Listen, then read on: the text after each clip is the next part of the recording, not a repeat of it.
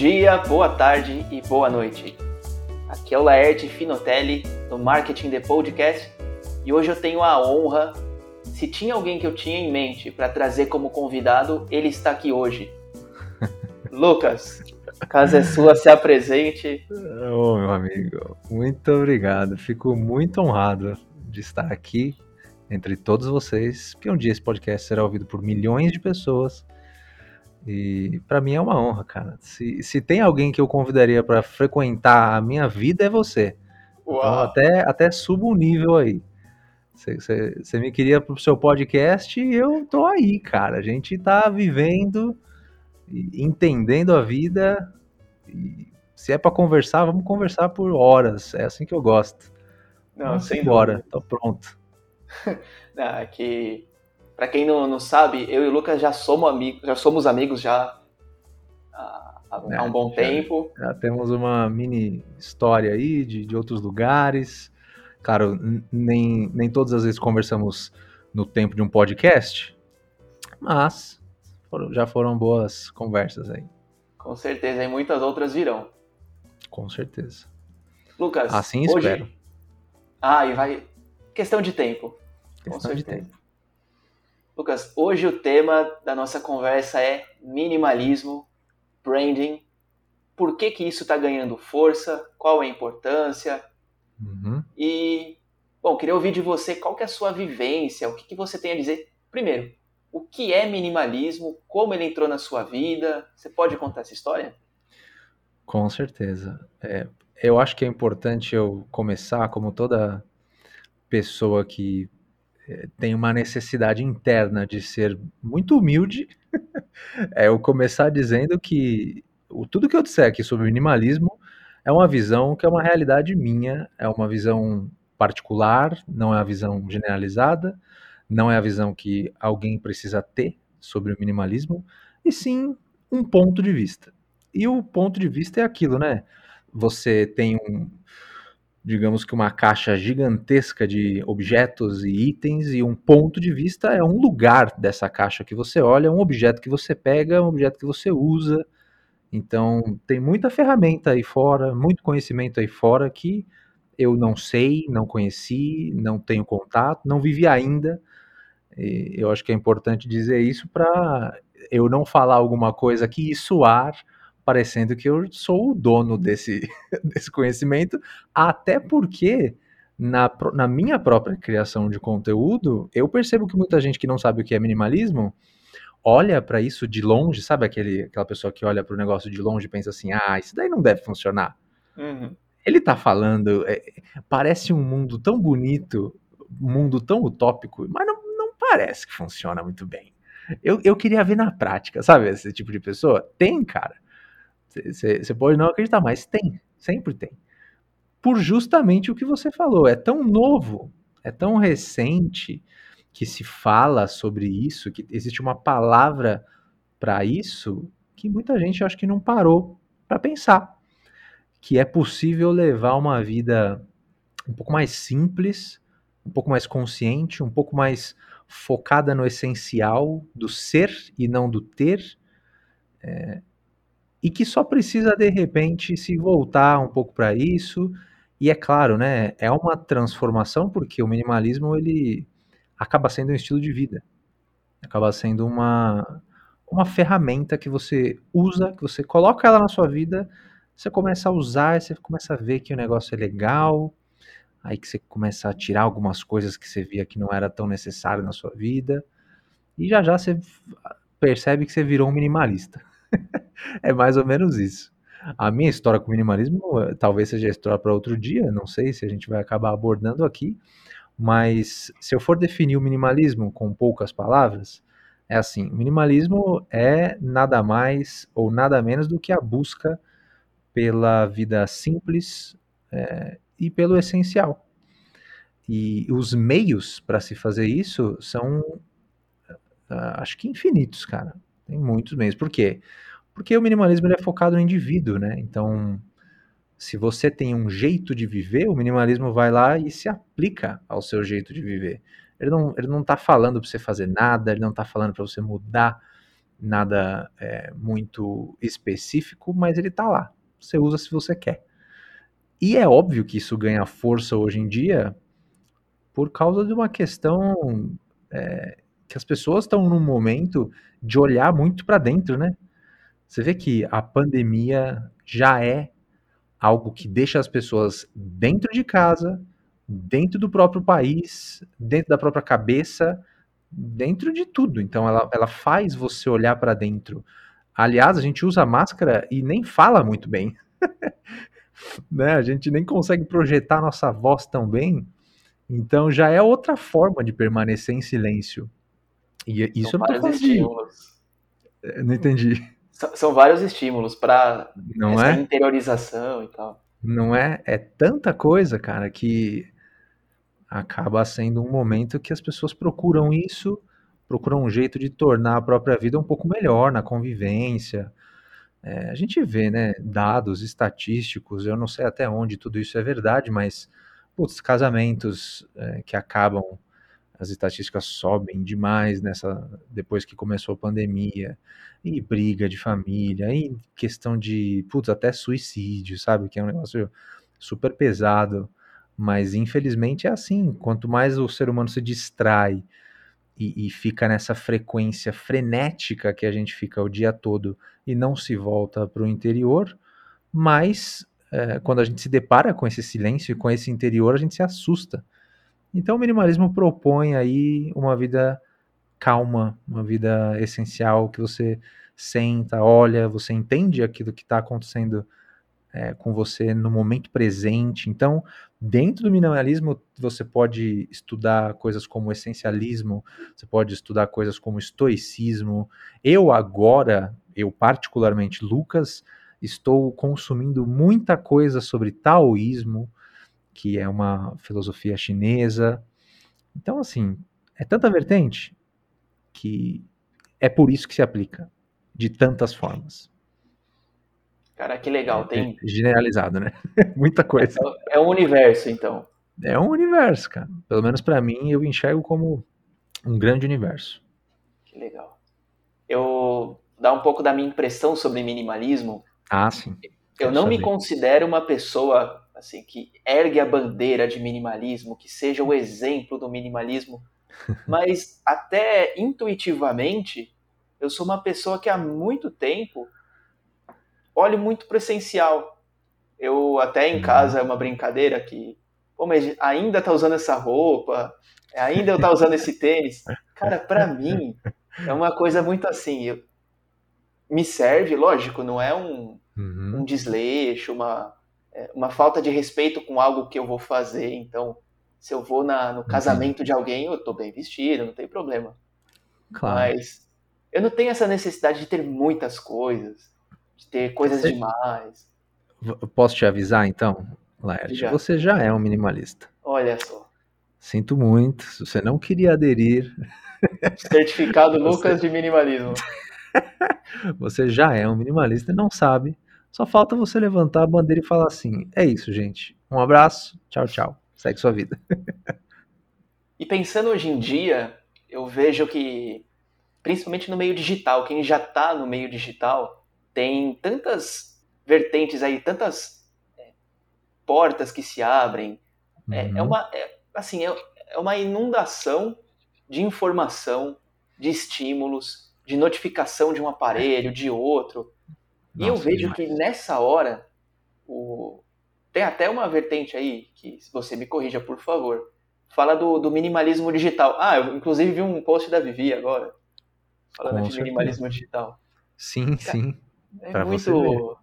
Então, até você organizar o que você consome, para que você consome, como consumir melhor, não é só você só ouvir, ouvir, ver e cara, o quanto você está retendo, a qualidade daquilo.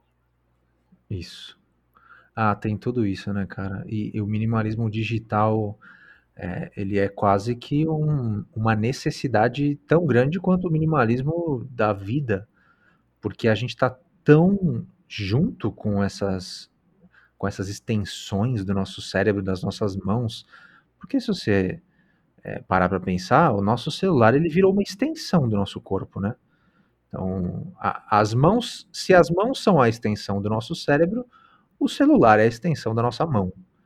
E tudo que a gente pensa que a gente quer fazer, a gente primeiro joga o impulso para a mão e a mão joga para o celular. Então, se dentro do seu celular é uma maneira de você se desorganizar é, e dentro do seu celular já tem coisas que vão te deixar mais ansioso, por que não usar algo para deixar isso melhor? Né? Por que não usar um método ou alguma, algum tipo de ordem, algum tipo de é, pensamento para te deixar melhor? Porque, tudo bem, eu conheço muita gente que não tem computador em casa, conheço mesmo, mas essa pessoa tem celular. Né? Senão não se comunicaria, não falaria com ninguém, ou não teria o Facebook lá para mandar feliz aniversário para mim toda vez, entendeu?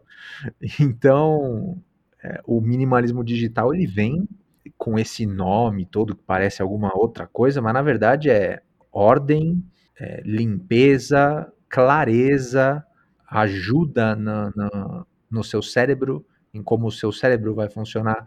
Muitas vezes é como o seu celular funciona. Então você vê o motivo de reclamação das pessoas é muito diverso, né? As pessoas reclamam por motivos muito diversos, mas se tem uma coisa que eu vejo todo mundo reclamando o tempo inteiro é do próprio celular, cara. Porque o celular é, é quase o teu é quase parte do seu corpo, tá quase grudado. E as reclamações, talvez ali o e até eu gosto dessa é, eu, eu sou um usuário de Android, Uhum. E, e, e, um dos pontos positivos que eu vejo o pessoal que usa iOS falando é Sim. justamente do design, da, da interface fácil de usar do é. iPhone. Ah, isso então, é. Até princípios, talvez, não sei se posso chamar assim, de mini, princípios minimalistas na hora de fazer ali o, a, a interface, a coisa fácil de usar, intuitiva. Cara, você pode ter certeza absoluta. Eu não fui uma pessoa que estudou o marketing da Apple, mas eu já convivo com a Apple há, sei lá, uns sete anos. Tanto com celulares Apple, mas porque sou editor de vídeos, faço trabalho com design, com fotografia. Então, os computadores da Apple, eles são muito bons para quem trabalha com isso, né? Então, há muito tempo também venho usando computadores da Apple. E também gosto de ver as, as keynotes da Apple, né, quando eles lançam produtos novos, para entender o que, que eles estão fazendo nesse mundo, não para ficar comprando, porque o meu último celular eu tive por seis anos, aí troquei esse aqui, sei lá, sabe lá Deus quando eu vou trocar, né? Mas eu sou essa pessoa, eu uso um celular por cinco anos e depois eu troco. É claro que hoje em dia existe uma obsolescência programada tão forte das coisas que a gente não consegue ficar tanto tempo, porque senão você vai vender alguma coisa depois de cinco anos, ela vale um quarto do que você comprou, aí você tá perdendo mais do que, sei lá, vira, vira burrice, entendeu? Não trocar o negócio depois de um certo tempo uh, relativamente perto de quando você compra. Mas isso também vai de pessoa para pessoa. É, o que eu ia falar era que a Apple, ela segue um princípio minimalista desde o início, cara. Desde o começo. Você vê que é, o Steve Jobs, naquela keynote que ele fez em 2007, se eu não me engano, que foi onde ele é, lançou o primeiro iPhone, que era o iPhone 2G, que nem chegou a vir para o Brasil, mas eu tive ele. É, o que me fez entender muita coisa já sobre minimalismo foi que o seguinte: ele tirou tudo o que não era essencial do aparelho que fica na tua mão. Uhum. Então, é, aquela keynote quase inteira é o Steve Jobs virando para o público e falando assim: tá vendo isso aqui? Não precisa. Por quê? Porque a gente criou e o nosso está muito melhor. é basicamente isso. Se for resumir o pensamento por trás, não é? Não, e o Steve Jobs é um cara genial em muitos aspectos. Ele é. Ele é Essa é apresentação dele, justamente esse ponto que você está falando, Uhum. Ele pega e ele dá uma aula de storytelling para apresentar o iPhone. Nossa, é incrível. Ele fala do. Então aqui você tem os chamados smartphones. Só que a verdade é que eles não são muito smart. Isso. Então ele, ele mostra o, o BlackBerry com o teclado físico. Então, Exatamente. cara, é genial, é genial. Genial. Às vezes eu assisto essa apresentação, tipo, como se fosse um mini documentário para mim porque ela é uma aula em várias questões, em marketing, eu tra trabalho com marketing também, então em marketing, em putz, é, design de produto, que é uma coisa que eu já faço muito automaticamente nos vídeos, porque quando você trabalha com vídeo, é, no Brasil você tem que ser generalista em qualquer profissão, parece, pelo menos na minha visão, né? Eu não sou de exatas, eu sou de humanas, é, total. Se eu tivesse que trabalhar com exatas, eu ia morrer de fome, pode ter certeza absoluta. É, então eu sou de humanas total. E eu olho assim para fora e eu entendo que, é, nossa, é tão é tão louco como as pessoas é, vão se relacionando, né? E aí você falando da, da Apple e do, do Steve Jobs, inclusive me lembra que provavelmente, cara, os primeiros impulsos que eu tive para ser minimalista vieram da Apple. Olha Talvez só. você tenha me lembrado uma coisa importante aqui, que eu, não, que eu nem lembrava. Porque o primeiro celular que eu tive era um celular que não funcionava, que eu comprei só pelo visual, pela bobeira do visual dele. Aí os, acho que o terceiro celular foi um iPhone. Então, evoluí aí para um ponto que eu não esperava, não fazia a menor ideia que ia ser daquele jeito, porque também não via propaganda de iPhone na, na, na TV ou na internet, porque o primeiro iPhone não veio para o Brasil. Mas eu tive ele, do nada, tive ele. Aí começou esse contato aí com, com algumas mudanças de paradigma, né? Porque a gente acaba falando de minimalismo, minimalismo é, é total uma mudança de paradigma. E você acaba tendo que desconstruir na sua cabeça muito do que foi construído com a nossa cultura, com o marketing atual, né?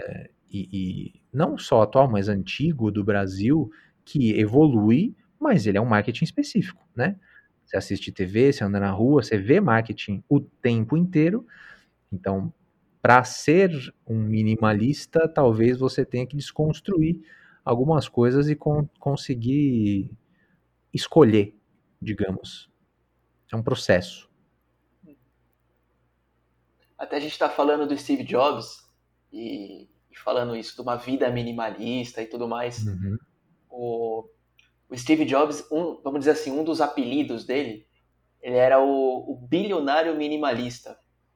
E hoje a gente tem, é. um, vamos dizer assim, um, um cara que anda na mesma linha, que é o Mark Zuckerberg.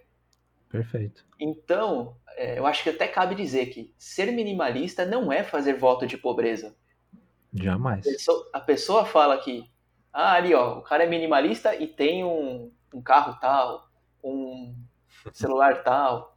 Cara, não é fazer voto de pobreza. A coisa é, você tem um iPhone, sei lá, está no 12, 13.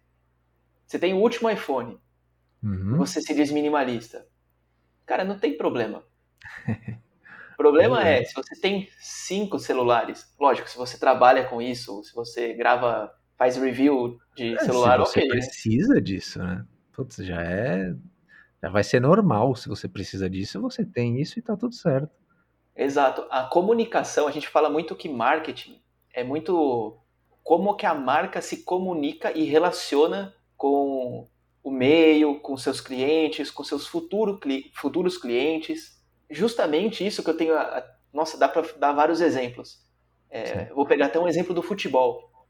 Uhum. Se você pega ali a, a, Juventus, agora a Inter de Milão, eles, tão, eles uhum. mudaram o seu escudo e junto com isso ele conta uma história nova. Eu achei até o, o case da Inter de Milão muito interessante, que eles pegaram o tanto Inter de Milão uhum. e as iniciais I e M, eles fizeram isso como o foco central do novo escudo do time. E eles pegaram, uhum. poxa, IM, IM, então toda a hum, campanha deles para apresentar é o I am e aí continua, eu sou rebelde, eu sou não sei o que, eu sou isso, eu sou aquilo, no final que legal. eu sou eu sou Inter de Milão, alguma coisa assim. Então é uma forma deles se comunicarem, inclusive com o público jovem. Olha que coisa, a gente tem hoje, ainda falando de futebol, o público tem caído de, de novos adeptos, né? As, as crianças nascem, elas estão ficando mais velhas. A aderência de novos fãs de futebol tem diminuído. É mesmo? Sim. A gente tem, por exemplo, esportes crescendo ferozmente. Sim, absolutamente. E, e outros interesses. As pessoas, às vezes. Olha que coisa, antes era muito comum você torcer para o time do seu pai, do seu tio, de uma figura próxima. Sim. Hoje as pessoas torcem, os, os novos fãs de futebol torcem para alguns atletas. Então, se o Cristiano É Ronaldo verdade. sai do time do Manchester, foi para o Real Madrid, ele agora foi para a Juventus. Então, as pessoas elas estão seguindo essas, esses atletas. Você vê? Você, eu acho que o ser humano segue o ser humano no final das contas, né? No marketing teve até aquele, aquela grande mudança, e eu lembro, putz, nitidamente o momento que isso aconteceu, quando aqueles e-mails que a gente recebe na nossa caixa de entrada passaram a ser de Magazine Luiza para a Natália da Magalu, sabe? É para o ser humano se relacionar com o ser humano, é, e não mais com uma marca. E depois que eles entenderam isso, todas as empresas seguiram. Não, te, não teve Sim. uma empresa que não mudou esse jeito de fazer, cara. Uma das grandes, né? Tô falando, não de empresas tipo é, pequenas, assim, empresa de, de bairro, sabe? Que não ainda não tem uma questão muito automatizada de ser no meio digital. Mas empresas grandes que têm essa, essa consultoria muito forte de marketing, todas elas começaram a fazer isso. E é provavelmente muito por causa disso, né? O ser humano gosta de se relacionar com o ser humano. Sim. E até essa coisa de. Até o que não é um ser humano, porque você deu o exemplo da, da Magazine Luiza, Isso. outras marcas também têm né, uma figura é, mais humana. É, Mas, por exemplo, Net- Netflix não tem um, um personagem humanoide ali para se Uhum. relacionar. Mas é quase como se fosse. Se você pega nas mídias sociais da Netflix, eles respondem, eles interagem como se fosse sim, ali eles são quase uma vivos. pessoa. É, é quase uma, uma inteligência viva ali. Eu acho incrível. Inclusive, eu tenho um exemplo muito é, prático para dar. Ano passado eu precisava resolver uma questão burocrática do meu, de uma conta que eu tinha, é, que estava me cobrando. Não vou falar a marca aqui, mas estava me cobrando uns valores na minha, na minha conta corrente que eu não estava entendendo de onde vinha. Aí eu comecei a contatar eles pelo saque, pelo telefone e não estava conseguindo. Aí chat interno do aplicativo também não estava conseguindo. Tentei em todos os canais onde seria o comum, sabe? É, de eu conseguir falar com alguém, não consegui. Adivinha por onde eu consegui falar com eles? Por onde eles resolveram o meu problema? Por onde eles conseguiram acessar a minha conta, estornar os valores e tudo mais? Pelo Twitter, cara. Twitter, Pelas cara. DMs do Twitter. Meu Deus. Não é muito louco? E, e o pior é que eu sou um cara que, assim, é, tudo bem, minimalismo te dá uma paz, te dá uma questão zen, mas quando eu me sinto enganado e injustiçado por al- alguém ou alguma marca, cara, eu vou procurar a justiça é, de uma forma feroz, porque eu entendo que quando a justiça não se manifesta naturalmente pela parte do outro, é a gente que tem que manifestar a justiça. Então, putz, eu vi ele- 80 reais sendo debitado da minha conta. E é claro, é uma justiça que envolve dinheiro, mas é uma justiça que já estava acontecendo há meses. E eu só podia pegar o extrato da minha conta durante três meses. Então, em três meses foram 80 reais. Aí você imagina, uma pessoa como eu, que já não gasta dinheiro com bobeira, vê 80 reais sendo debitado da sua conta por nada, que era uma conta que eu quase não estava usando. Mas ela estava quase no vermelho por causa disso. Nossa. Eu reclamei em todas as redes sociais da marca. É, e com uma ênfase, né, de um storyteller. com, com palavras de um storyteller e, e de, daquela forminha que a gente entende que talvez funcione pela persuasão, sabe? Então, no momento em que eu botei o nome deles ali público, eles falaram comigo. Agora, dentro das redes deles, não. Então você vê o que, que isso mostra, né? Que quando envolve o público geral, a massa, ninguém quer ser prejudicado. Não, ninguém quer. Lucas, podemos dizer que você foi um case de sucesso de xingar muito no Twitter. Nossa, mas eu zoei tanto com isso na minha vida. naquele momento que eu, que eu fiz o comentário lá e eles me responderam, toda vez que eu ia contar para alguém, pessoalmente mesmo, ou por, sei lá, por, por WhatsApp, não sei, o que que aconteceu, eu falei assim, olha, eu fui e reclamei muito no Twitter e deu certo. Que legal. Porque eu acho isso tão engraçado, cara. Depois vira graça, né? Na hora é um saco, porque eu odeio lidar com burocracia. Odeio. Nossa, se tem uma coisa que eu sou a primeira pessoa a delegar é burocracia, cara. Não consigo. Eu sou, sabe, numa empresa onde tem as duas partes, que seria o ideal, né? Digamos, é, uma parte é. criativa é. e outra parte da gestão. Eu sou totalmente a parte criativa. E, e eu preciso de uma parte de gestão. Senão eu não funciono, cara. É, eu sou muito adepto da, das equipes multidisciplinares. Se você ah, pega uma pessoa que tem esse seu perfil de criação, de expansão, cara, a pior coisa que pode acontecer é alguém querer te podar. Você vai perder sua maior virtude. Exatamente. É difícil. E o pior é quando você percebe que você precisa se podar. É aí que começa um trabalho de entender que, putz, sozinho ninguém faz nada. Sabe? É, eu é, demorei é, muito para entender isso. Mas nesse ponto acho que te, te ajuda a caminhar para uma evolução. Não é algo ah, que está tirando a tua a sua manifestação de virtude. Eu acho que é quando você percebe que é a hora de mudar, é porque isso vai te ajudar a crescer. Eu, eu tenho essa sensação. Ah, sem dúvida. Nossa, eu acredito muito forte nisso. Eu sempre soube que eu era uma pessoa que me adaptava fácil e eu entendi que eu realmente me adapto fácil às coisas é, no ano passado, que foi quando eu resolvi me mudar e casar, né? E, e conseguir adaptar isso de uma forma com tanto sucesso que foi assim, sem sofrimento nenhum, cara. É, entender isso foi interessante, foi importante, porque aí você consegue aplicar o negócio de uma forma consciente, né? Então você se adapta a outras questões da sua vida quando você percebe que você está se adaptando a algumas aqui, você percebe, ah, será que eu não consigo me adaptar a outras coisas? Será que eu não consigo flexibilizar um pouquinho aqui, flexibilizar um pouquinho ali, e aí deixar minha vida um pouco mais leve?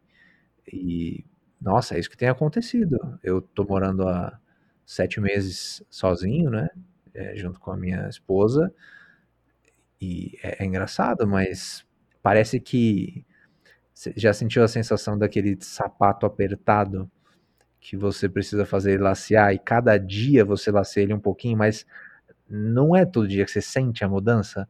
Só que uhum. tem uma hora que você veste ele e que ele tá totalmente laceado, ele fica confortável, ele entra tranquilo, não precisa mais fazer força, e aí ele vira o seu sapato favorito.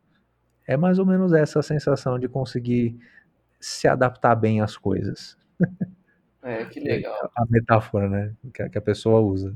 Não, não que eu use sapatos apertados o tempo inteiro, mas veio na minha cabeça.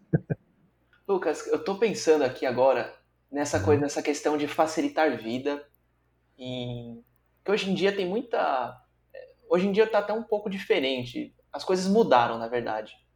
Antes da, da pandemia começar, a gente tinha aquela rotina de sempre bom, grande parte da população de, de sair para trabalhar, se quer estudar, ou tem outro passatempo, cuida da casa. E na internet tem as redes sociais, o assunto do momento, e isso e aquilo. E aí você tem que, por exemplo, resolver a questão, igual você falou, de um banco. Era, é muita coisa junta. Muito. O, o que, que você acha que o ser uma pessoa minimalista, isso tem, tem alguém fazendo isso? Alguma marca vestindo essa camisa? Falando hum. assim, eu vou facilitar a sua vida porque eu estou entendendo o seu momento. Olha só, interessante. É, e, e, o facilitar a vida que você está falando é em todos os sentidos? Ou é no sentido que a marca entende, ou que, sei lá. É, ah, marca, vamos dizer marca, vai. É, é onde a marca, a marca, sente que ela é útil, onde cabe a ela. Aonde, exatamente, era isso que eu ia falar, assim, onde ela tem a maior virtude dela ou tentar realmente facilitar toda a vida? Você está falando específico, né? É, bom, se você tiver o exemplo do segundo, beleza, mas é mais dentro do, da competência dela ali. Você acha que tem alguém fazendo isso? Cara, Eu conheço poucas, poucas mesmo, mas conheço algumas. Conheço marcas que prezam é, pelo bem-estar da, da pessoa é, e que quando você entra em contato com a marca, você percebe que o atendimento também é bom. Então, falando aqui de marketing, né, de questão de empresa, o atendimento é uma coisa absolutamente essencial de se ter dentro de uma empresa para você manter ela viva, né? Então, a, a minha mãe já faz é, isso há muitos anos, nem, nem me lembro há quantos anos, de tanto tempo que é, mas ela é consultora de atendimento em empresas. Então, putz, desde que eu sou pequenininho, eu lembro da minha mãe fazendo consultoria em empresas grandes aí por, por São Paulo. E se tem uma coisa que eu aprendi desde pequeno, e provavelmente é por isso que eu trabalho com comunicação hoje em dia, é que o atendimento é muito importante, cara. Então, se você olha para uma empresa e você vê que ela tem uma filosofia, uma missão, princípios, objetivos é, que falam sobre melhorar a vida das pessoas e tal, mas você entra em contato com a empresa e o atendimento dela não é bom, é, eu já acho que dá para desconfiar, entende? É claro, você precisa ter um, um critério, você precisa ter um pente fino para passar quando você se depara com alguma empresa. E para mim, o pente fino é sempre se deparar com a empresa, ver como ela te trata, se ela te trata bem, mesmo na adversidade, eu acho que ela já pode ser uma empresa considerada é, boa. Então, eu não sei se você está é, perguntando alguma empresa específica, mas, cara, toda vez que eu vou comprar alguma coisa, eu coloco é, essa coisa que eu sinto necessidade de ter numa lista e eu fico pelo menos dois meses é, olhando para essa lista para ver se eu ainda preciso dessa coisa. Quando eu vejo que eu preciso dessa coisa que está nessa lista, eu vou lá e faço uma pesquisa de pelo menos uma, duas semanas entre marcas, uh, empresas, sites, preços para entender por que, que tal marca vende mais caro, por que, que tal marca vende mais barato e o que, que tal marca me oferece a mais que eu posso ajudar também a marca, porque isso vale a pena quando você percebe que a marca é boa. É, e aí eu compro. Então, para mim, que, que sou um cara que preza muito pelo, pelo meu essencial e por comprar conscientemente e não por entretenimento, isso é muito importante para mim. É ter empresas que realmente querem facilitar a minha vida. Ah, inclusive, a gente estava, antes do podcast começar, falando do Álvaro Chocair, que é um cara que trabalha com marketing na, no Instagram e na vida, né? Mas ele é uma figura pública no Instagram. E ele receitou esses dias uma empresa que ele começou a fazer uma parceria, que é de e-mails. É, na verdade, não é, de, uma, não é uma empresa de e-mails. Ela é, uma, ela é um jornal, um noticiário, que te manda uma newsletter todo dia de manhã. E quando ele falou assim, ó, as palavras-chave para mim foram: é, eles não são parciais, eles são completamente imparciais. E eu, é, que não sou um cara que lê notícias, que não consome notícias, justamente por causa da parcialidade de todos os, todo o jornalismo do Brasil, assinei o negócio na hora para testar. Então você vê que esse essa parcela que você falou da empresa parecer que já quer me ajudar é muito importante. Não só para mim, mas para todo mundo. É, é por isso que provavelmente essa empresa vai crescer muito. É por isso que provavelmente esses caras do marketing, caras que já são investidores, já estão olhando para empresas desse tipo, né? Então, se eu respondi a sua pergunta, é isso que eu acho. Agora, se você achei... quiser. Pode falar, pode falar. Sim, sim. Não, eu achei muito legal que, dentro do que você falou, bom, é, eu, eu vou falar nome de marcas aqui, não se sinta é, pressionado a, a, falar ou a não falar, mas eu, não, eu dentro do que você comentou, dá para puxar algumas coisas. Primeiro, querer ajudar a vida.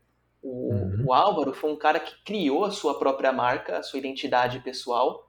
A gente até é, conhece até um outro lado dele, que ele não expõe muito, Sim. porque aquela foi a uhum. marca que ele criou publicamente, que é já tem a sua credibilidade. Então, Isso. olha a importância que tem uma pessoa que já tem credibilidade quando ela indica algo. Nossa, perfeito. Então, realmente cara. É, já. é muito importante.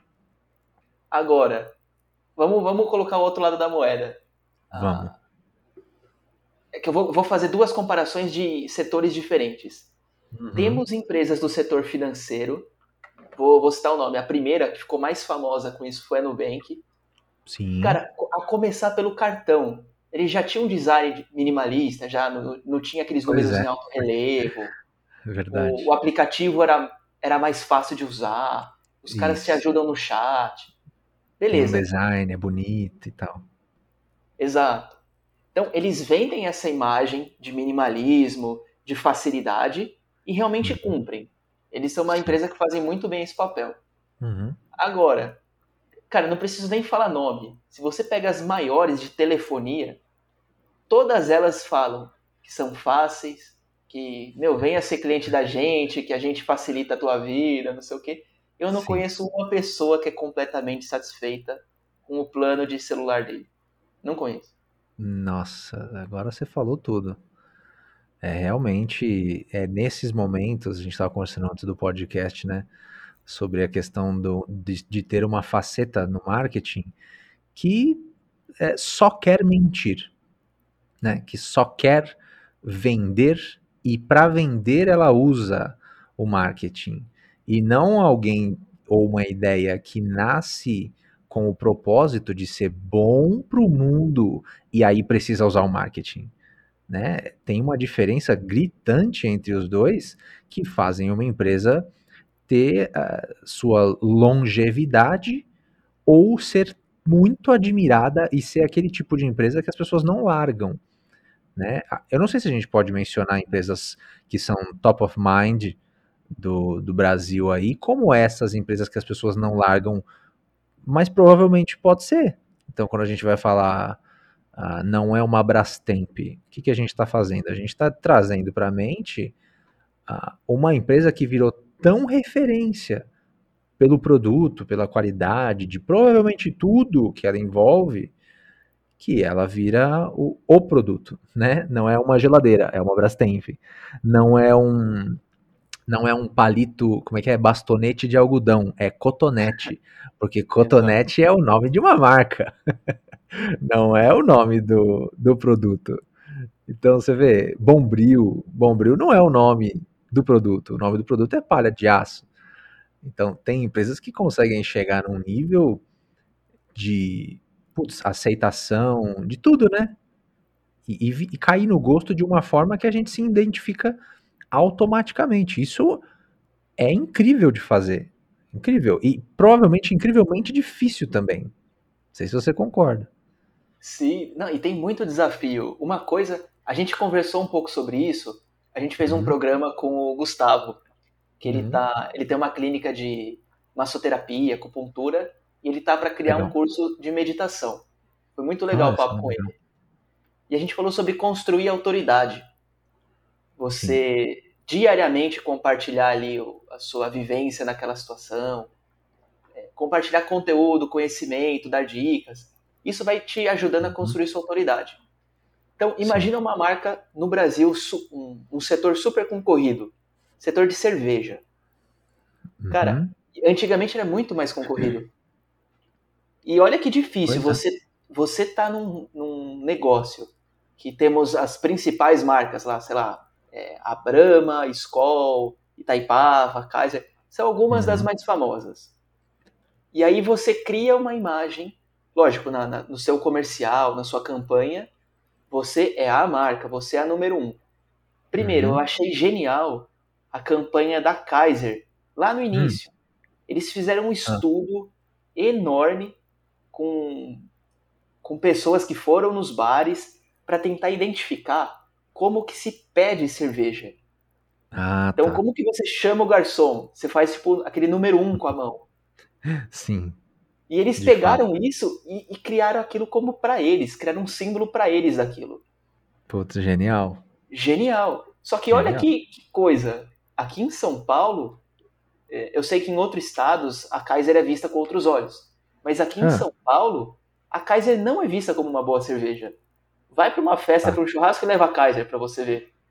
As pessoas vão te receber bem. Pois é. Provavelmente não vão te receber muito bem. Infelizmente, pra cá. Você faz a lição de casa, você comunica bem. E por que será que, que não que dá aconteceu? certo? É. que será que aconteceu, né, cara? Eu posso. Eu, bom, eu gosto de cerveja há muito tempo. Eu sou um, um consumidor não tão ávido hoje em dia de cerveja, porque hoje em dia eu tenho outras coisas para me preocupar. É, e uma delas é minha saúde. Muito bem, importante. Né, importante. E não que eu era um alcoólico, né, um, um viciado em álcool, mas digamos que eu não tinha, eu demorei muito para entender que consumir cerveja também pode ser é, uma questão um pouco mais pensada, no sentido de que existem cervejas é, e marcas que estão pensando no teu churrasco que você vai beber 20 cervejas e tem marcas de cerveja que estão pensando na questão do teu conforto quando você vai beber uma cerveja. Elas são diferentes entre si, têm preços diferentes e enfoques diferentes. Então, o que, que aconteceu comigo? Eu, por gostar de cerveja, e vinho também, aqui vinho é, tem outro enfoque, né? É, mas eu, por gostar de cerveja, passei a consumir marcas e cervejas que eu consumo uma, duas no máximo, e tô super bem. Por quê? Porque a cerveja é gostosa, porque a cerveja é, ela me oferece outro tipo de experiência. Então, por exemplo, tem cerveja que você harmoniza com algum alimento. Só que se você pega uma Skol e harmoniza com alguma coisa, você não vai sentir nada, cara. Você não, não vai dar você barato nenhum. dor de cabeça, só se for. Exatamente. Você harmoniza com uma dor de cabeça após o, o churrasco acabar, entendeu? E que experiência que você teve? É a experiência daquele momento. Então, uma cerveja boa ou um vinho bom é aquele que você toma e ele te deixa bem. Você fica bem, você se mantém bem é, na consciência, né? Dentro da sua consciência. E eu não estou falando que é ruim ficar bêbado, né? Para muitas pessoas isso não é ruim, mas perder o controle nunca é bom. Exato. Até a gente estava falando sobre o minimalismo, te ajudar uhum. a fazer melhores escolhas, a procurar o que é o essencial. Sim. Tem alguns estudos ali sobre consumo de cerveja no Brasil, que até na minha pós, há dois anos atrás, a gente pegou um case para fazer da, da Heineken, a gente pegou dados reais e tal de pesquisa de mercado, que, cara, a gente tem uma gigante no Brasil que é a Ambev. Sim. E a Heineken queria crescer, era do grupo do, do Brasil Quirim e tal, da Skin uhum. Cariol. Então, você tem uma. A Ambev domina praticamente. Nossa. E aí, total. e olha que, que interessante. Você tem um público que está mais preocupado, é, não na sua maioria, né? Mas vem crescendo o público que está preocupado com a maior qualidade de cerveja. E isso trouxe os números de litro consumido por habitante menor. Veio caindo esse número. É mesmo. Então é um mercado ali, a fatia que as tá. pessoas que o tamanho do bolo está diminuindo para cervejas é, convencionais. Entendi. E vem crescendo das artesanais.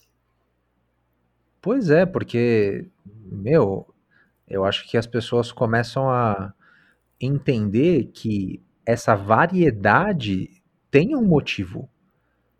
Porque naturalmente eu acho que a gente não pensa nessa variedade gigante de coisas que a gente tem para escolher uh, e no porquê disso ser assim.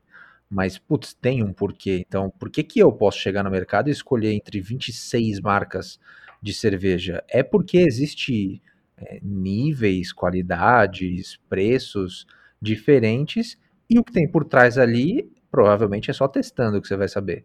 Putz, seria tão bom se todo mundo só consumisse cerveja artesanal. Seria tão legal, não sei, né?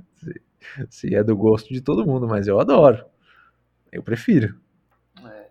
Cara, pensando, voltando um pouco no, no, no minimalismo mesmo, uhum. o, quando você pensa assim, uma marca, ela quer, que a gente estava comentando sobre umas que se vendem como e realmente são, uhum. e outras que se vendem como e não são, o que que uma marca seria teria benéfico seria benéfico para ela como marca, como empresa até para ser mais lucrativa. Sabemos que as empresas têm sim o objetivo de serem lucrativas.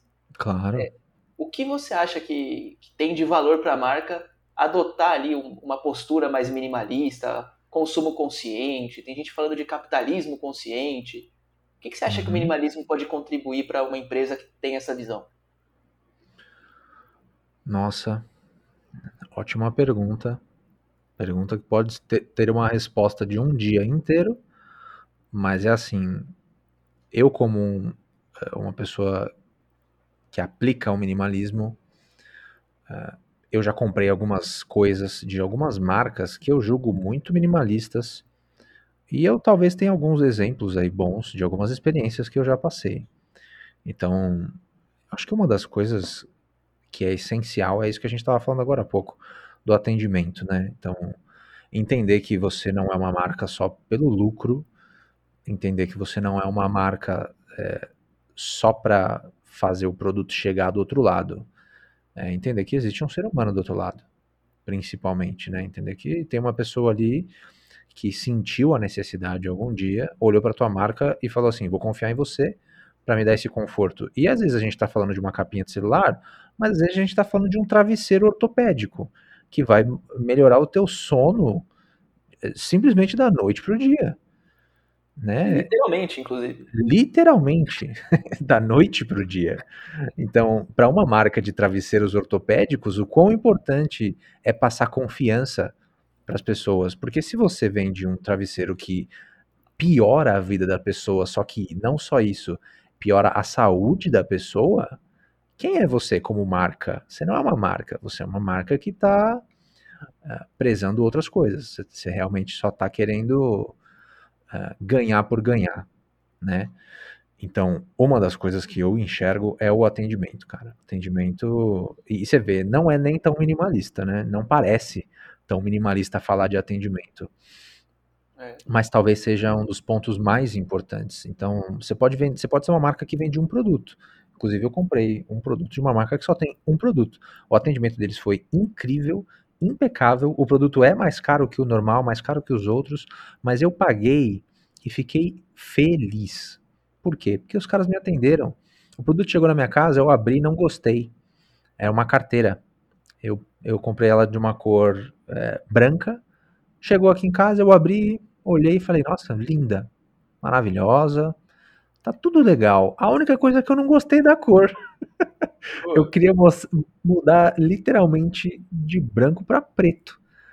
No momento, cara, que eu mandei para eles no, no WhatsApp, olha, não gostei da cor, eles falaram assim: é, este é o código que você vai usar para ir nos correios, manda ela de volta para a gente e a gente vai te mandar uma nova imediatamente. Então, são coisas como essa que te fazem olhar para aquela marca e recomendar ela para os outros, porque o boca a boca talvez seja uma das coisas mais importantes na era da internet, porque o boca a boca ele não é só pessoalmente, agora ele é, é digital. E tem aquela coisa, né, de quando você é bem atendido, você fala para uma, duas pessoas. Quando você é mal atendido, você fala para um milhão. Se você tem um é. milhão de seguidores, você fala para um milhão. não é bizarro? Então, é, para mim, o ponto principal ali seria o atendimento. É, e se eu fosse falar outro, provavelmente seria a consciência é, de que a gente vive num momento que as pessoas precisam de coisas a mais do que só o seu produto que você está vendendo. Então as pessoas precisam é, de conhecimento, as pessoas precisam é, viver num mundo que vai permanecer um mundo, então precisa ser sustentável, é, precisa ser uma marca que está olhando para outros lugares. Ela está vendendo um produto? Ela está. Ela está visando lucro? Também. Mas hoje em dia, se você não olha para outros lugares, você pode tanto ser engolida pelo seu concorrente, quanto se destacar completamente dele por causa daquelas outras coisas que você acredita. Então, quantas mil marcas de celular não existe hoje em dia? Por que, que as que se destacam se destacam? Provavelmente um, é um plano gigantesco aí que a gente desconhece, mas, por exemplo, a gente estava falando da Apple. Qual que é o, o, o slogan da Apple? Pense diferente. Né? E, e a gente não está falando nem daquele, daquela questão de, da Apple fazer você ser altamente consumista. É, é claro que todo mundo escolhe as coisas que quer fazer e que, que, e que quer comprar, mas a Apple pensa diferente, né? A Apple inova, a Apple ela faz, é, ela tem determinadas ações que te mostram quem é a empresa ali por trás e, que, e o que, que os caras estão é, focados, né? E é claro, tem seus pontos negativos, a gente pode discorrer, falar sobre todos eles aqui, porque sempre tem, mas nossa, não é à toa que é uma empresa do tamanho que é, né? Todas as outras empresas de produtos parecidos gostariam de ser uma Apple da vida, né? Mais ou menos isso. Com certeza. Você me deu alguns insights interessantes. Primeiro, hum. que você tá, se você está falando sobre minimalismo, procurar o, o essencial, aquilo que realmente vai te servir, olha a importância da comunicação da marca em falar de todas as vantagens que o produto ou serviço dela tem. E não é só da boca para fora, não. É realmente mostrar que ela é diferente e por conta disso e daquilo. E Isso também é. que as pessoas estão dispostas a pagar mais caro para. A gente fala sobre um valor percebido, né? o preço e o valor. Uhum. Não adianta nada você comprar um produto que te custou é, 100 e, e o concorrente era 150. Só que aquela uhum. coisa de você ter o de 100, ele te atende minimamente, e você olha quem comprou de 150, você fala, poxa, aquilo tem, sei lá, o descarte é diferente, a, a empresa tem ações, sei lá, a loja é diferente, a comunicação com o cliente, o atendimento, a assistência técnica. É, e então, não, querendo, é um não querendo não querendo te cortar, mas é, eu já trabalhei com empresas e em empresas que só faziam campanha de marketing falando sobre sustentabilidade para vender mais, porque as ações dentro da empresa não eram nada sustentáveis. Ou seja, é, já é tão óbvio hoje em dia que você precisa tomar essas atitudes que as empresas agora, muitas delas, usam isso só para marketing, cara. Não é muito louco o ponto que a gente chegou? Ah, a gente até no meio, é, vamos até virar um pouco o lado da moeda aí. O pessoal que é investidor, que pensa lá em ações e tal, tem uma uhum. categoria lá de, não sei se assim posso chamar de categoria, mas eles falam sobre o ESG. São ah. práticas de é, ambientais, governamentais e, e sociais. Não nessa uhum. ordem, né? Mas, tudo bem. Sim a, as empresas que eles fazem estudos que estão preocupadas com esse tipo de, de assunto, de tema, tendem a ser mais lucrativas. Então as empresas, assim, Totalmente. na prática, ela no dia a dia, na empresa safada, vamos falar o português claro, ela fala que está certificada, que não sei o quê, mas é isso que você comentou. Ela faz a campanha dela, ah, sou sustentável, eu é. planto árvores. E, cara, a empresa Sim. às vezes está vou, vou até mudar para outro papo. Pessoal do Bitcoin. Somos revolucionários. Não sei se você é desse pessoal, me desculpa, mas. Pessoal acha que pode, é... falar, pode falar mal do que você quiser, cara. provavelmente tenho os mesmos argumentos. O pessoal do Bitcoin fala que eles são revolucionários, que Sim. é a moeda descentralizada, é o futuro, que o governo não põe a mão, então tem aí um, um caminho excelente pela frente. Eles falam N coisas mas a é. quantidade de energia elétrica que é desperdiçada, existe uma quantidade de energia elétrica que é usada para manter o funcionamento, que né, precisa funcionar, precisa funcionar. Claro. Mas o resto é desperdiçado por essa galera. Porque pois é. imagina, é. o, o Bitcoin, a galera, assim, falando muito porcamente, porque eu não sou autoridade nisso, mas ele funciona, hum. tipo, ele fecha o balanço do dia dele a cada 10 minutos. E é uma tá. corrida quem resolve primeiro os cálculos lá no final desses 10 minutos tem a chance de encontrar ali no meio algum algum bloco perdido de Bitcoin. E aí ele fica para ele. Entendi. Não, então, não sabia. Todo mundo querendo fazer essas contas o mais rápido possível para ficar com esses bitcoins perdidos, para minerar esses bitcoins.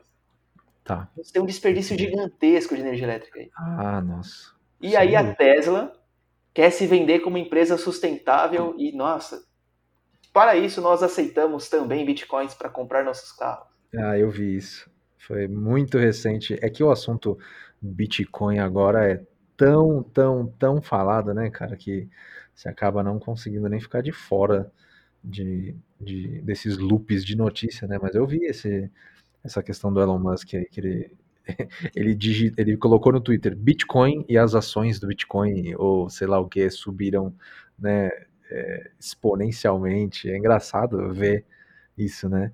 E isso que você está me falando é muito legal para mim.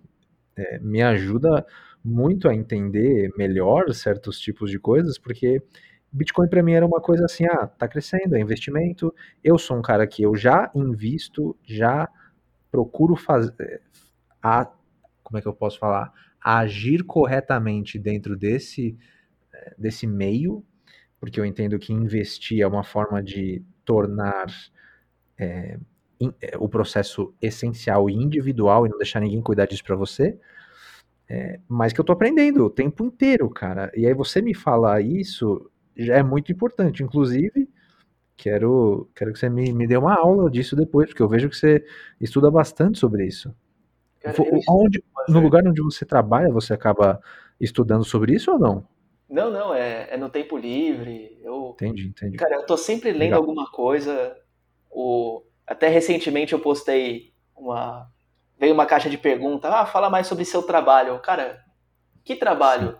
Porque eu tenho meu trabalho formal, mas eu, eu, trabalho com um monte de coisa também. Eu tô toda hora estudando. Nossa, Inclusive, o um, meu maior modelo nisso é o Leonardo da Vinci. O cara dominou tudo. Ele foi dominou gênio tudo. em tudo que você imagina.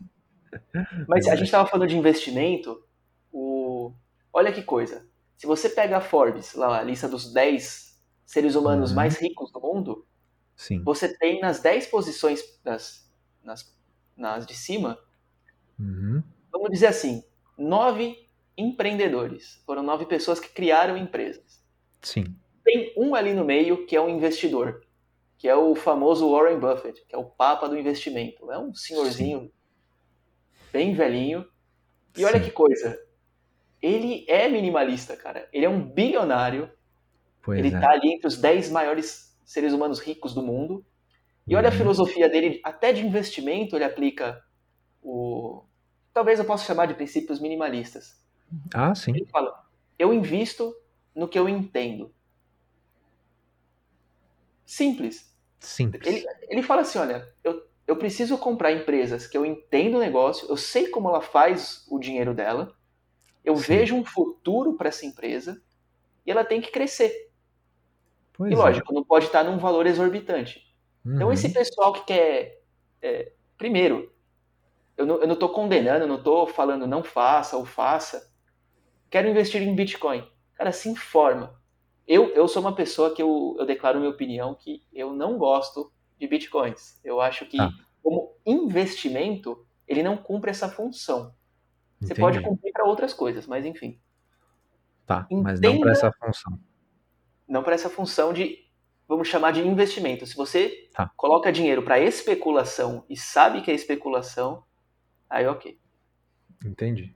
Faz todo sentido. Mas você entender aonde você está indo, entender como é que funciona, e não é ser um especialista. Cara, é simplesmente uhum. você falar, por exemplo, a Coca-Cola. Como que a Coca-Cola ganha dinheiro? A Coca-Cola fabrica bebidas, vende uhum. bebidas e é assim que ela ganha dinheiro. Então ela tem, sei lá, o impacto de fornecedores. Se a água ficar escassa, isso é prejudicial para os negócios da Coca-Cola. Uhum. Se o frete, né, o, o valor de, de transporte encarece, você começa a identificar o que, que vai fazer a, o negócio ir bem ou mal. E as pessoas às vezes entram numa coisa por, é, sei lá, por hype, por incentivo dos outros, sem se questionar. Eu acho que é até uma jornada de libertação você entender como as coisas funcionam. Nossa, isso é muito importante. Uma coisa que eu sempre falo do minimalismo é que o minimalismo ele te dá tempo, cara. Ele te confere um pouco mais de tempo para você desvendar o que, que é que estão te falando. Isso é muito uma visão minha sobre o minimalismo, né? Talvez você não vai encontrar todo mundo falando sobre isso. Mas, cara, dentro dessa filosofia, desse estilo de vida, eu encontrei um, um pote de ouro, que é o seguinte: é conseguir olhar de fora do problema, digamos que tudo, se você analisar como tudo que vem de fora de você é um problema para você resolver, então conseguir olhar de fora de tudo isso que pode ser um problema é muito importante para você não ser enganado o tempo inteiro, para você não ser controlado o tempo inteiro e para você não ser principalmente alienado. Porque o que, que é o alienado? Ele é pior do que o cara que é controlado. O alienado é aquele cara que ele tá, ele é a favor da própria alienação, né? E ele não percebe. Então, hoje em dia, a comunicação usada por absolutamente tudo o que existe, ela é focada na persuasão, cara. Sim. É, e não é mais marketing. É, não é mais marketing, já é uma questão de, putz, a todo custo, sabe? A todo custo. Não importa mais. É, então, enfim, era só um pequeno adendo, mas que é tão importante. A gente estava falando do Warren Buffett. Tem uma frase dele que eu gosto muito, cara, e, e é o que me confirma que ele é muito minimalista. já li um pouco sobre a história dele, nunca pesquisei muito a fundo, mas tem uma frase dele que é assim: se você comprar é, coisas que você não precisa, logo você terá que vender coisas que precisa. É verdade. Então, olha a frase do cara. Se tem coisa mais minimalista do que essa frase, eu desconheço. E, e se você que está ouvindo esse podcast não, não sabe quem é esse cara, é, não precisa nem pesquisar, mas ele é o maior investidor de todos os tempos. Ele é o cara que fez é, fortunas absolutamente gigantescas. Ele é o cara que mais doou dinheiro no mundo inteiro. Ele é o cara que mais juntou dinheiro para doar dinheiro no mundo inteiro, da história inteira. É, o que me, me dá uma, uma porção muito grande de admiração por ele, né? Porque eu sou um cara que gosta desse mundo de investimentos também, porque ninguém gosta de ser pobre, né? Ninguém gosta de, de viver a vida faltando coisas, então também sou muito ligado a isso, apesar de ser minimalista, é aquilo que você estava falando, né? Minimalismo não precisa ser é, atrelado à pobreza, jamais. Inclusive, você precisa ser inteligente para viver nesse mundo, cara. É, o minimalismo, se fosse. Se você for olhar para o minimalismo, entender que ele é virar monge e viver do, de energia solar, então você está indo pelo lugar errado, entendeu? Pensando no minimalismo. E aí você olha por um cara que nem o Warren Buffett e, e não consegue juntar essas duas partes, putz, talvez ele seja um, um excelente caso, então, para ser estudado, né? Para falar sobre minimalismo. Ah, sem dúvidas. E é um mundo que às vezes as pessoas acham que é só ter, ter, acumular, ter, ter, ter. E você vê um cara que no, no fim da vida dele, ele tá doando bilhões ali. Bilhões, cara. Ele é muito próximo do Bill Gates. Sim. Então ele, grande parte é. das doações ele faz através da, da fundação, da fundação. do Bill e da Melinda. Da Melinda, exatamente. É, é ali que ele doou uma das maiores fortunas dele, né? Aliás, as maiores quantidades é, de dinheiro por várias vezes, né? Porque ele não doou uma vez só, ele já doou muitas vezes. Sim. Então, enfim, você vê que até ele entende que ele não precisa de tanto. é, depois, é, ele, dele. Tem a, é, então tem a história do, do, testamento dele, né? Que eu não sei exatamente, mas diz que ele demorou para escrever o testamento, alguma coisa assim, não lembro exatamente agora, mas justamente porque ele queria ter certeza que ele ia conseguir fazer o dinheiro dele é, fazer algo mais importante que ele, entendeu? E isso é muito legal. Putz, isso é realmente muito interessante sem dúvida. E a vida inteira dele, ele, ele comprou uma casa. Às vezes tem esse pessoal do que leva muito a ferro e fogo de fazer conta. Eu vou. O que, que é uhum. financeiramente melhor? Alugar casa ou ter casa própria? O cara Sim. foi lá, comprou uma casa lá na cidade de Omaha, que é onde ele mora. Sim. Ele vive na mesma casa até hoje. Até tem, hoje. Lá, o mesmo, o mesmo carro. carro. até hoje. O cara é mó barato, assim. Ele, ele é um barato. É espetacular. É um, é exemplo. Se você, se você pega também o próprio Steve Jobs quando ele era vivo, tem gente que explica como que era a casa, como que era o quarto dele.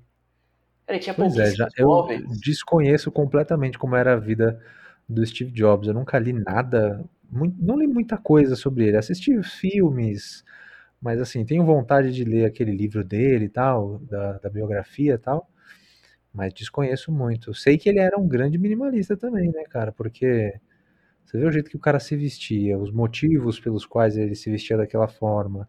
Inclusive, é o maior mote dos minimalistas hoje em dia, que estão usando é, essas frases, essas imagens famosas aí para falar sobre minimalismo, né? É trazer essas imagens de absoluto sucesso para falar de minimalismo, que também não, não precisaria ser o foco, mas também ajuda, né? É, entender, por exemplo, por que, que o Steve Jobs só usava a mesma roupa, por que, que o, o Mark Zuckerberg só usa as mesmas roupas, né? Por que, que esses caras são tão simples na, na aparência? É, tem um motivo, não sei se vocês já falaram sobre isso aqui. No, Eu ia te perguntar, é, conta mais, é verdade o benefício que é prometido por essa prática? Cara, é assim, para quem não sabe, um dia desvendaram desses caras que eles usam esse tipo de roupa todos os dias porque é mais fácil é, você ter a, as mesmas roupas para escolher do que gastar tempo e energia escolhendo entre várias roupas diferentes. É, isso é a forma mais banal que eu posso explicar isso, porque se, se der para explicar de outras formas, também dá. É, então, o que, que ter o mesmo guarda-roupa te traz como benefício no seu dia a dia? É literalmente a questão da energia da escolha. Né? A gente tem um estoque limitado aí, como se fosse um combustível de energia para escolher coisas, porque é, o dia inteiro todas as nossas ações passam por uma escolha que a gente não percebe, porque é um processo automático, né? Então, tudo que a gente vai fazer, automaticamente acontece uma proposição na nossa cabeça, aí depois de uma proposição a gente delibera, depois da deliberação aquilo passa por uma decisão, e muita gente acha que é na decisão que acontece a ação, mas não. Para acontecer uma ação, precisa ter acontecido uma decisão. Então agora você imagina todas as nossas ações do dia passarem por esse processo, e já é um processo que te cansa mentalmente, e imagina ter que escolher coisas muito, muito pequenas e desnecessárias de ter que escolher. Né? É por isso que muitos dos minimalistas que você vai conhecer só usam roupas neutras, só usam roupas iguais, porque eles entenderam que é, para eles isso funciona muito bem também. É, eu posso dizer por mim, eu já sou essa pessoa que não usa nenhuma roupa diferente, muito diferente uma da outra há muitos anos, mesmo, mesmo antes de saber o que era minimalismo, mesmo antes de entender que tinha uma palavra para isso, só que para mim aquilo se chamava conforto. Então, para mim, conforto era usar o que me fazia bem e não usar o que fazia bem para fora, para as outras pessoas me olharem e sentirem alguma coisa sobre mim. Né? Então, inclusive, muitas vezes fui é, julgado por causa disso, porque eu ia para a faculdade de moletom, largadaço, de uma forma assim que parecia que eu não tirei o pijama para ir para a faculdade, mas na verdade aquele era eu escolhendo ser completamente confortável em qualquer momento que eu estivesse. Aquele foi um momento que eu comecei a entender que existia uma palavra que chamava minimalismo e, e que tinha tudo isso por trás, né, causa da energia da escolha e tal. É, enfim, foi todo um processo, né? Mas posso dizer por mim, cara, é assim, ter uma coisa para se preocupar no meu dia a dia é cada vez mais importante para mim. O, o negócio de falar não, de saber o que é essencial, na verdade é falar não para as coisas que não são essenciais, porque nós somos pessoas hoje em dia, e eu posso falar nós, dá para generalizar um pouco isso, é, porque se todo mundo tivesse prioridades muito específicas, todo mundo seria exemplar, e nem todo mundo é exemplar. Eu mesmo sou um cara muito medíocre, muito mediano em muita coisa que eu faço, mas se todo mundo fosse muito é, guiado pelas prioridades, as pessoas seriam muito mais essencialistas saberiam escolher muito melhor suas prioridades, aquilo que é essencial para elas, e dessa forma perder menos tempo. Né? Então tem tudo isso envolvido. Cara, genial. Eu, primeira vez que eu vi isso daí, do, da, da roupa, da escolha da roupa do, do Steve Jobs, do uhum. Mark Zuckerberg, eu achei, eu falei, cara, será que é verdade? Depois eu fui ver algumas pesquisas e, e, e tem mesmo esse indício da, da decisão de que eles faziam isso para decisões importantes, para economizar esse estoque de, de escolhas dele, né, de poder de escolha, energia de escolha, para coisas é. mais importantes. Pois é, imagina as decisões que esses caras não precisam tomar, né? Então, é, você vê que o que dá para aplicar lá em cima dá para aplicar aqui embaixo, na gente que é brasileiro, é, medíocre. Não, Só para colocar rótulos, né? Mas rótulos é, bo é bobeira, na verdade, todo mundo é igual. Mas putz, dá para aplicar em todos os lugares, cara. As minhas decisões não são menos importantes que as dele, elas são decisões para minha vida. Então, por que é que você não vai querer ter mais energia para escolher melhor alguma coisa que vale muito mais a pena de gastar energia, sabe? É nisso que que hoje em dia eu fico pensando e é por isso que eu gosto de falar sobre minimalismo. Não é só porque é moda, é porque realmente ajuda, cara. É, você seguir algo, uma metodologia que te ajude, é quase uma religião. Só que sem a parte de que muita gente usa aquilo para benefício próprio. Então, qual é o benefício que eu tenho de divulgar uma coisa que não é posse minha? Nenhum. Tava falando isso, inclusive na live que eu fiz com a Vivi, minha esposa, que ela também faz conteúdo na internet. A gente acabou comentando sobre isso, né? Qual é o benefício que a gente tem de divulgar o minimalismo? Cara, nenhum. A não ser que você crie um produto é, e venda ele, só que aí o produto ele vai estar atrelado a você, a tua personalidade, a tua audiência compra, porque é você oferecendo um produto. Mas, cara, não ganho nada falando sobre minimalismo. Aliás, perdi amigos. Depois dessa, dessa minha jornada criando conteúdo e querendo ser essa pessoa que fala sobre esse tipo de coisa, muitas pessoas se distanciaram, cara. É engraçado isso. É um processo é, natural. E não tô falando que é culpa delas ou responsabilidade delas, mas é uma coisa que começa a mudar dentro de você também. Você começa a entender que essencial também mexe com a, as condutas que a gente tem com relação às amizades. Então, eu mesmo percebi que eu tinha muita amizade tóxica e parei de me relacionar, cara.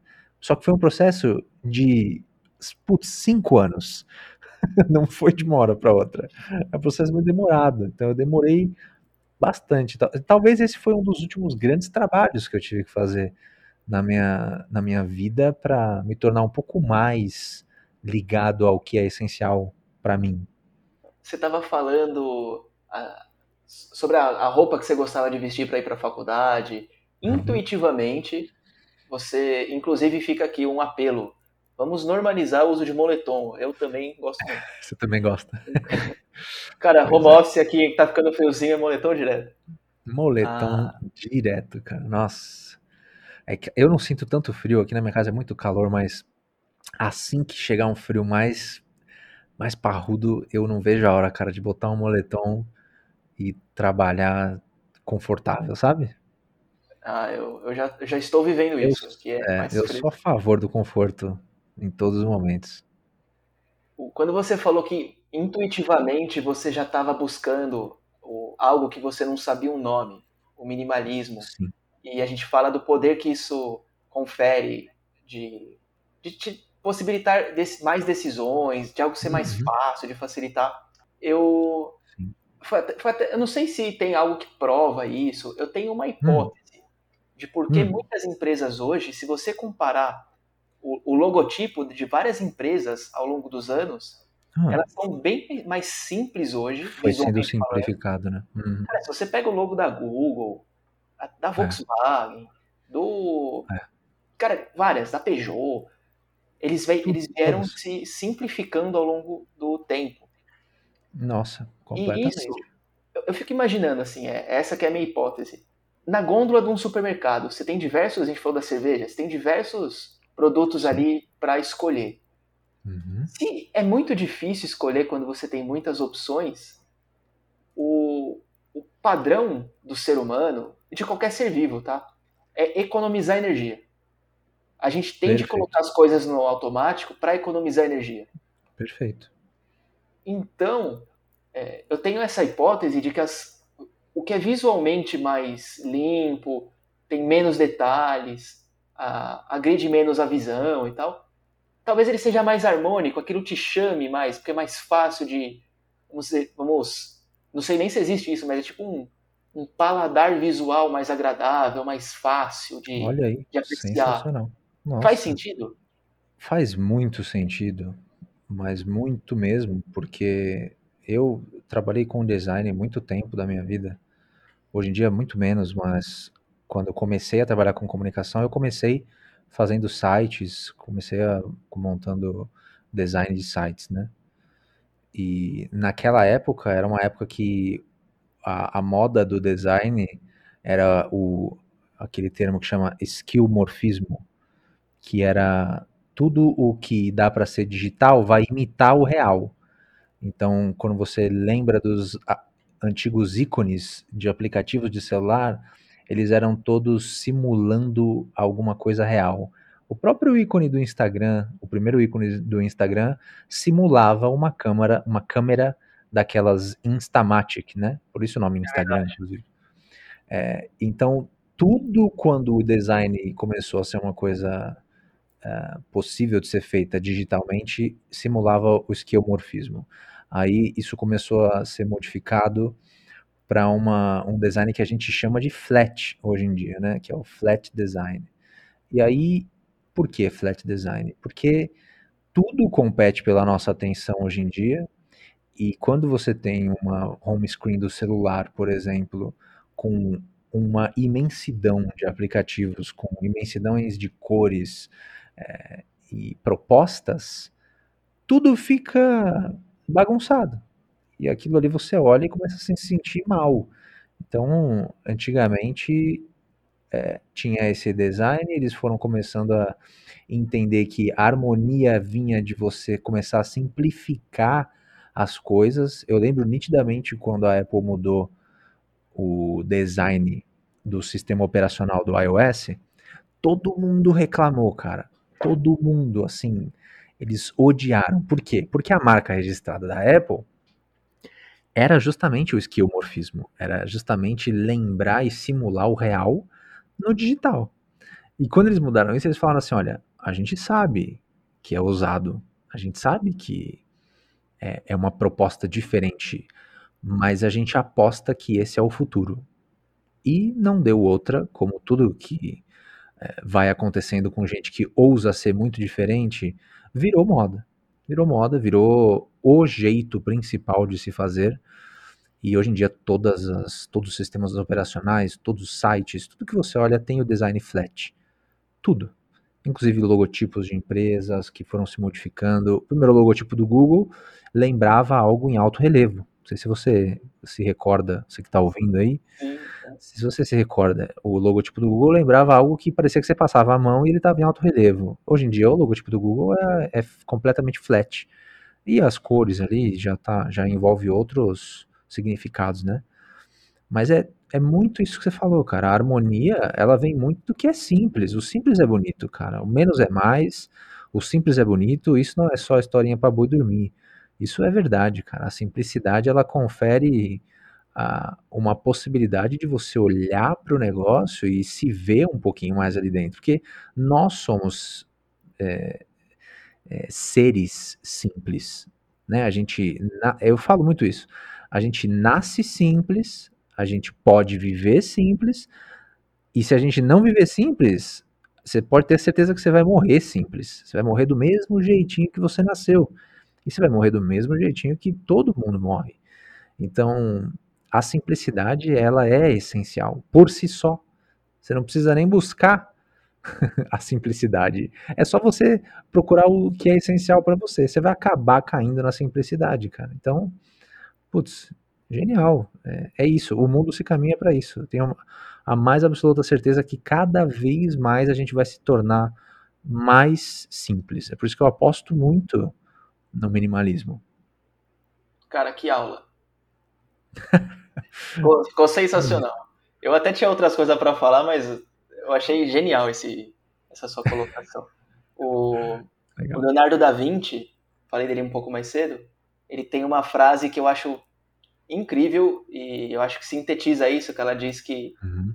a simplicidade é o grau máximo da sofisticação. Perfeito. Perfeito. Coloquei isso no meu Instagram, inclusive esses dias. Olha aí, cara. Porque tamo... é tão genial. que é tão genial, né, cara? É...